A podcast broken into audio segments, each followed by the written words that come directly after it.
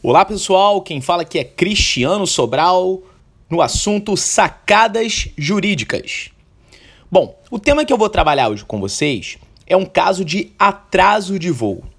Se a pessoa quiser propor uma ação, ela pode escolher tanto o juizado especial como a justiça estadual comum. E se houver a escolha pela justiça estadual comum, o processo irá tramitar pelo procedimento comum.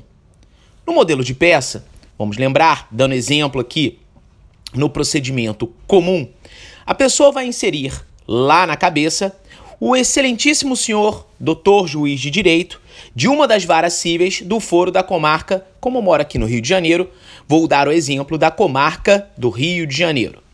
Irá qualificar o autor com estado civil, profissão, portador da identidade tal, inscrito no CPF tal, e aí, agora lembre que, pelo novo Código de Processo, tem que colocar usuário do endereço eletrônico, residente domiciliado nesta cidade, no endereço X, vindo ou vem por seu advogado infraassinado, abaixo assinado, com endereço na rua tal, na avenida tal, respeitosamente perante a Vossa Excelência, propor a presente e aí você pode colocar ação indenizatória pelo procedimento comum em face, e aí eu vou dar vários exemplos, da Gol, da Avianca, da Delta, da American Airlines e por aí vai.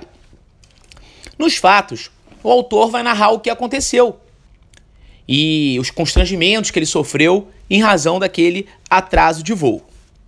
Na matéria do direito, o ponto número um é a formação de uma relação de consumo. É claro que ali está formada uma relação de consumo, presente os elementos subjetivos, consumidor e fornecedor, e os elementos objetivos, que são divididos em produto e serviço. Na verdade, essa empresa vendeu um serviço no caso. Então você vai colocar lá o artigo 3 parágrafo 2 que é o conceito de serviço. Não há de se excluir o diálogo das fontes, e o que, que seria o diálogo das fontes? Uma conversa entre as plurimas fontes legislativas, mencionando tanto o Código Civil, bem como o Código Brasileiro de Aeronáutica e a Convenção de Varsóvia.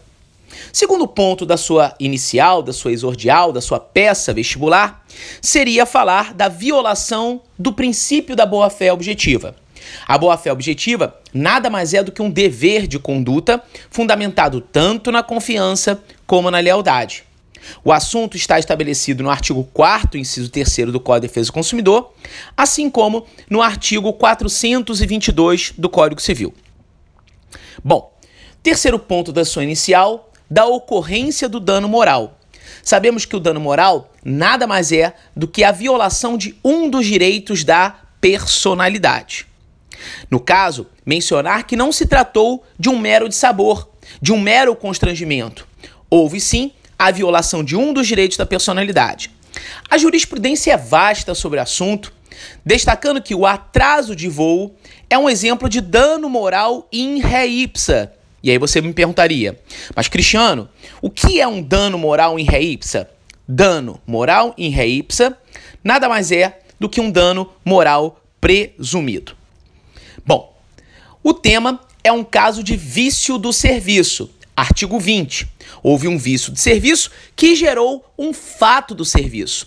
Então você vai fundamentar no vício do serviço artigo 20, mas também mencionar o artigo 14, fato do serviço. E fato, no direito do consumidor, nós comparamos o tema como acidente de consumo, ou seja, um dano que recai sobre o consumidor. A diferença entre vício e fato é simples. O vício possui uma natureza intrínseca, recai sobre o próprio produto ou sobre o próprio serviço. Já o fato é o dano que recai sobre a pessoa do consumidor. Bom, vamos aqui. Ainda há a situação que se refere à inversão do ônus da prova. Você pode fundamentar no artigo 6, inciso 8 do Código de Proteção e Defesa do Consumidor. Na matéria ainda da reparação do dano, você pode fundamentar também no artigo 6 Inciso sexto, que trabalha lá com a reparação integral dos danos. E aí você vai ver no caso concreto, se houve dano material, em razão do atraso de voo, o cara teve que comprar um lanche, alguma coisa assim, ou teve outros gastos, e aí você tem que planilhar e comprovar o dano é, material. O dano moral, você já falou que é a violação de um dos direitos da personalidade. Vamos dizer que, em razão desse atraso de voo, esse autor perdeu a chance de fechar o negócio. Pode ser que ele venha a alegar a teoria da perda de uma chance, que é uma teoria francesa, perdre une chance. E a perda de uma chance nada mais é do que a perda de uma chance séria e real. Quando falamos de perda de uma chance, sempre vale dar uma olhada no recurso especial 788 459 Bahia.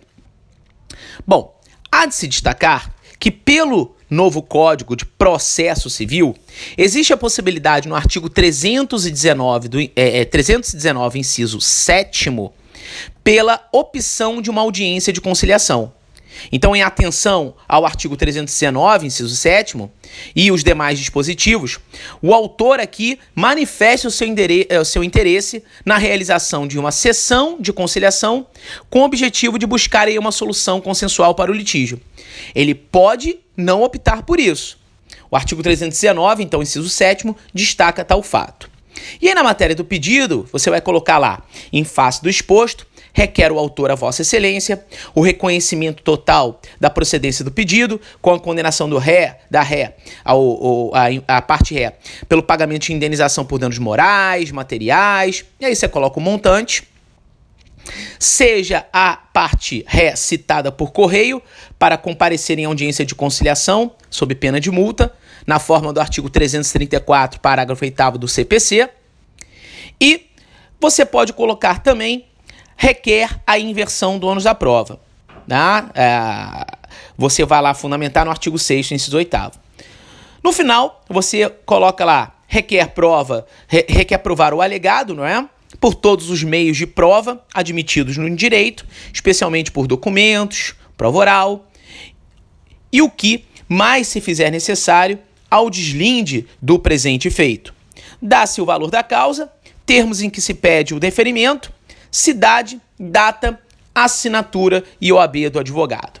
Então, hoje, essa foi a grande sacada jurídica aqui no meu aplicativo Cristiano Sobral. Se quiser me seguir também pelas outras redes sociais, você tem meu Instagram, que é o arroba Cristiano Sobral, o meu Facebook, que é o Professor Cristiano Sobral, e o meu site www.cristianosobral.com.br. Beijo para todos e um, um excelente dia!